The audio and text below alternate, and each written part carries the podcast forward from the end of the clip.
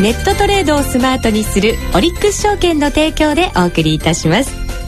このコーナーでは話題の CFD についてその基礎から実践テクニックまでをシリーズでお送りしています。スタジオにはこのコーナーの講師国際テクニカルアナリスト福永博之さんそして CFD のスペシャリストオリックス証券の福島正さんをお迎えしています。今週もどうぞよろしくお願いいたします。よろしくお願いします。えー、さて先週まで11回にわたりまして基礎から実践そしてデモトレードなどを体験してきました、うん、今日からはこのコーナーも総仕上げでございます。早いですね。そうなんですよ。すね、本当にあっという間ですよね。え2回にわたりまして、リスナーからの質問にお答えする、ここが知りたい CFD、その1回目ということで今日はお送りしていきたいと思います。すごいたくさんの質問をいただいたんですよ。本当にありがたいことですよね。本当にありがたいですよね。せっかくですね、ええ、じゃあ今日、いつもはね、えー、福永さん、福島さんで、私が先生ですけど大先生です内田さんももう11回も勉強してますから、準先生って言われて、ね、一発目は私の方からですね、内田さんに質問を含めたあのさん、無茶ぶりですね。いやいや、やっぱりそれぐらいしょうがないじゃない。ですか。一応ね、はい、えっ、ー、と、ラジオネーム出張さん。出張さん出張されるんですかね、はい、いろんなところに。はい、まあ、そっち、それ、その答えじゃないですね。えー、CFD のレバレッジはどれくらいでしょうか？CFD には為替や商品や株などいろいろなものがあると思うのですがそれぞれいくらくらいでしょう、うん、また1枚買うのにどれくらいの証拠金が必要なのでしょうか？はあ。これなんか最初の方でやりましたよね、うん、多分一番最初じゃないですか。最初の方でしたよね、はい、えー、証拠金倍率？10 倍ぐらいだったかな福島さん。そうですね。もう。首かしげてますよ福島さん。はマーケットで。そうですよ、はい、インフォメーションを見なくてはいけない、うん。いうことなんですけども、はい、あのオリックス CFD の場合はですね、はい、えー、株価指数、はい、それから株価指数先物であればレバレッジ大体20倍ぐらい。20倍ぐらい、はい、それから商品系ですね。商品の先物であったりスポットであったりする商品系に関してはレバレッジ大体10倍、うん、それからあの個別の株に関しては、えー、5倍、はい、ということに、えー、なってますので、まあ、ととにかく商品ごとにあの違ってますよと、うん、まあ、そころが考えれば、えー、それを逆に戻したところが要するに証拠金ということですね。ですね最低の証拠金になると。そうですね、なるほど。わ、かりましたか？はい。なんかちょっと納得いかないですね。准教授ですからね。はい、はい。はい、では続いてのご質問です。ミドル松井さんからいただいたご質問ですえー、全くのど素人の質問で恐縮なのですがいえいえそんなことないですよ、元ではいくらくらいあれば余裕を持って始められるのかを教えていただければと思いますということです。そうですよね。やっぱり余裕を持って始めたいですよね福島さん。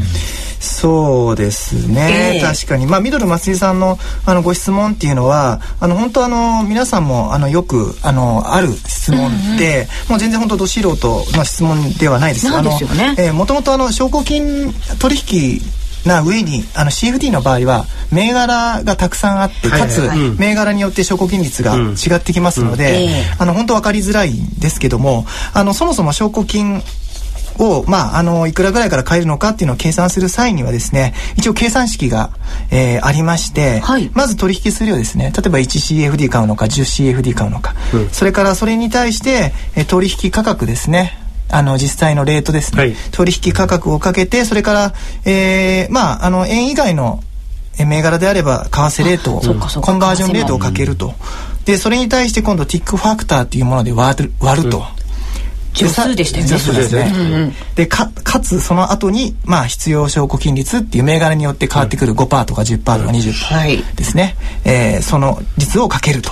いうことで、ちょっと言葉だけで言うと結構計算大変かなって思うんですけども、あの先ほど言ったマーケットインフォメーションにですね、今の、えー、項目に関して全て一覧が出てますので、はい、まあ、こちらを見ればある程度あの容易に計算できるのかなと思っております。で例えばあのーえー、ダウの指数ですね、ええ、これ一番売買、多いものなんですけどもこの指数であれば例えば取引価格が、えー、8500ドルだった場合。でかつ、まあ、あの今大体95円ぐらいですか、うん、えー、それが、えー、通貨交換レートだった場合は約定代金でいうと大体80万円ぐらいなんですけども、うん、その場合は必要証拠金率5%、まあ、レバレッジ最大20倍、うん、えー、ですので、えー、実際、えー、4万円ぐらいから、と投資できると、まあ、1CFD 買った場合ですね、一応そういうことなんで、たあと他には例えばイギリスの指数であれば3万円程度それからドイツの指数であっても3万円程度から買えると、うんうん、で一つあの日本の日経225先物だけはですね、えー、まあ為替レートをかけるっていうのがないんですけども今大体日経平均は例えば1万円であれば、はい、えー、先物の価格が1万円であれば、えー、約定代金1万円で、えー、必要証拠品として500円。ワンコインであそうですね。先物を買えちゃうような。そうすると余裕を持ってやるためにはやっぱり倍ぐらいの資金金を準備しといた方がいいってことですか？倍じゃ足りないですよね。そうですね。もっとやっぱりねレバレッジかけてる分で少しで大きく動いちゃいますが、将棋に対する影響っていうのは、やっぱりそうですね。数倍っていうよりも数倍？数倍。でしょうね。それぐらいあった方が、最低3倍はあった方がいいと思いますね。最低3倍というのは例えば1回失敗した時に何かしらのまた買い増しをするとかね、それでも余裕があるっていうぐらいの資金量がないと、やっぱりただまあですから最低単位から始めて、そういうふうにちょっと余裕をね、持ってやるのがいいと思いますね。最低でも3倍ぐらい欲しいかな、うん、だから一番ポイントは余裕を入れといていきなり最初からねただ最低単位じゃなくて複数枚買っちゃうとそれができなくなるから、うん、それも注意した方がいいですね。そうですね。はいさあそれでは続いての質問に行きましょう。今日はたくさん答えていただきますのでね、はい、駆け足で参ります、はい、えー、続いてはガオヨンズフローケさんからの 相談です、え決済についての質問ということです、えー、先日の放送で決済時に全数量を返済というタブを使用していたんですが、えーと、この方が唯一使ったことのある、えー、他の会社のツールでも全数量を返済というタブがあるんだそうです。一部を返済というタブがありませんでした。CFD これはどんな感じになってるんですか？ということなんですけれど。はえー、まあ前回ですねあの持っているポジションをすべてあの成り行きで決済するっていうことだったんで、はい、まあ現在のポジションのあの部分から、えー、まあ簡単に、えー、全決済ということでや返済っていうことでやったんですけども、えー、もしですね例えば 100CFD 買っていてそのうちの 50CFD だけ売りたいとかっていう時は、えー、注文ボタン、うんがあります。はい、でそこから 50CFD だけ、えー、売るっていうのを、えー、まあ成り行きなり、えー、指値で、えー、指定すれば、えー、そのような形で売れると一部だけ売ることが一応可能だと、なるほどいうことになってます。うん、まあ前回本当たまたま全返済したっていうだけですね。はい。これまたデモトレードで確かめていただきたいですね。はい、でもそういうトレードができるのはいいですよね。そうですね。うん、うん、いろいろ、えー、できますので。はい。さあ続いての質問です。戻り花火さんからいただきました。ありがとうございます。トレンドを追いかける形でインデックス指標を CFD したいと思うのですが、ダウなどの海外指標でも日本株で使用しているテクニカル指標は有効なのでしょうか？ということです。コクニカルテクニ国際テクニカルアナリストの混ざっちゃいました、ね。かっこよく言おうとしたんですけどね、はい、そうですね。ありがとうございます。はい。はい、えー、早速お答えさせていただきますと、これはですね、結論から申し上げますと有効です。はい、有効なんですね。はい。で、あの、ただ、その、やっぱりこれ人が売買するものですから、習慣によってちょっと違うんですね。うん。はい。で、あの、例えば日経平均に限らずですね、例えば現物株でも、あの、移動平均使うとき、日本だと5日とか25って使うじゃないですか。はい、で、海外ですと10日とかね、というのを使ったりするケースが多いんですよ。ね、ですから、あのー、まああ、日本の場合はどちらかというとやっぱりきめ細かくというかですね、うんうん、あの変化を見るために5日というのを使っているのかなというふうに思うんですけども、はい、まあ、一つはあの営業日数が5日間というのもありますよね。はいうん、で、えー、海外の場合にはあの10日。まあ5日なんですけども、まあ2週間分。というような結構大胆に大胆に大雑把な感じで、まあ、大きな流れを見るといううまく言いますね、えー、というふうに、なってるようですね。なるほど。でも有効なんですね、えー、もちろん有効です。あの私はあのニューヨークも為替も全部移動平均だとか日本のチャート使って見てますけども、はい、基本的には全く問題ありません、うん、どんな商品でも多分大丈夫だと思います、はい、はい使ってみてください。さあ続いてはさわさわさんからいただいたご質問です。CFD の税金についてお聞きしたいです。ということですよ。税金は他の所得と合計して所得税の金額を計算すると思いますが申告扶養制度は利用できますか？またできるなら年間所得はいくら以下くらいからなのでしょうかという質問なんです深野さん。はい、これはいわゆる CFT の税金はですねいわゆる雑所得で総合課税という形になりますよね。うん、でまあ雑所得っていうのはですねいわゆる一般の給与所得者、うん、給与所得者の場合には年間の給与収入が2000万円以下でいわゆる CFD などの利益を含めて他の所得の合計が20万円以下であれば所得税は免除となるんですよ。うんうん、単純に考えれば、まあ、お給料だけ稼いでてそれは2000万円以下で例えば CFD しか取引してなかった、はい、他の所得がなかったとしたら年間20万円までだったら非課税。ができる。所得税に関して言うとね。20万超えちゃうとダメですから、はい、実はこの申告扶養制度ができ利用できるけれどもその額って非常に小さいと、うん、でもこれをしかも CFD 以外の所得があったらそれも足さなきゃダメですからね。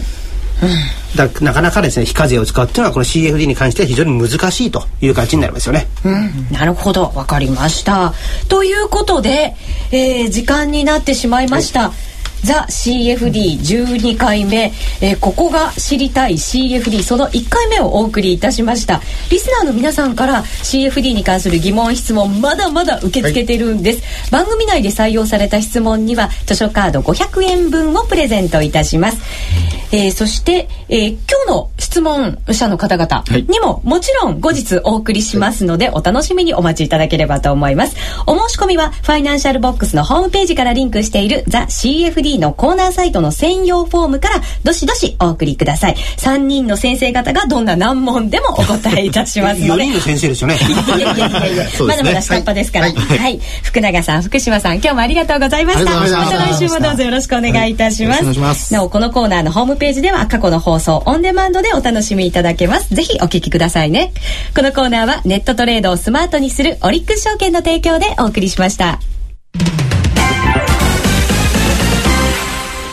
CFD ならオリックス証券。オリックス証券からのお知らせです。今注目の先金決済取引 CFD ってご存知ですか？世界の株や株価指数、商品債券、ETF などに投資することができるデリバティブ取引で、CFD ならあなたのニーズに合った投資対象をきっと見つけることができます。まさにグローバル投資の決定版。CFD は証拠金取引なので、レバレッジを使って資金を有効活用できますし、買いからだけでなく、売りからでも取引チャンス。オリックス証券のオリックス CFD なら、高機能トレードツールトレードギアで、発注スピードよし、チャート機能抜群と快適にお取引いただけます。またトレードギアなら FX のトレードもできるため CFD も FX も一つのツールで売買が可能です。さらに、取引の後期を逃さないための携帯電話で取引できるトレードギア携帯ウェブもご用意。取引チャンネルも豊富なオリックス CFD で、今話題の CFD にトライしてみませんか？始めるなら今。オリックス証券では新規口座開設3000円プレゼントキャンペーン実施中。資料請求はパソコンや携帯電話からオリックス証券で検索。今すぐ資料請求を。オリックス証券の取扱い商品は株価及び為替などの変動、信用状況の悪化などにより、投資元本の割り込みや投資元本以上の損失が生じる恐れがあります。お取引にあたっては、取引の仕組みやリスクについて、契約締結前交付書面などで十分にご理解いただき、お客様ご自身の責任と判断で行ってください。金融商品取引業者、関東財務局長、金賞第55号、オリックス証券株式会社、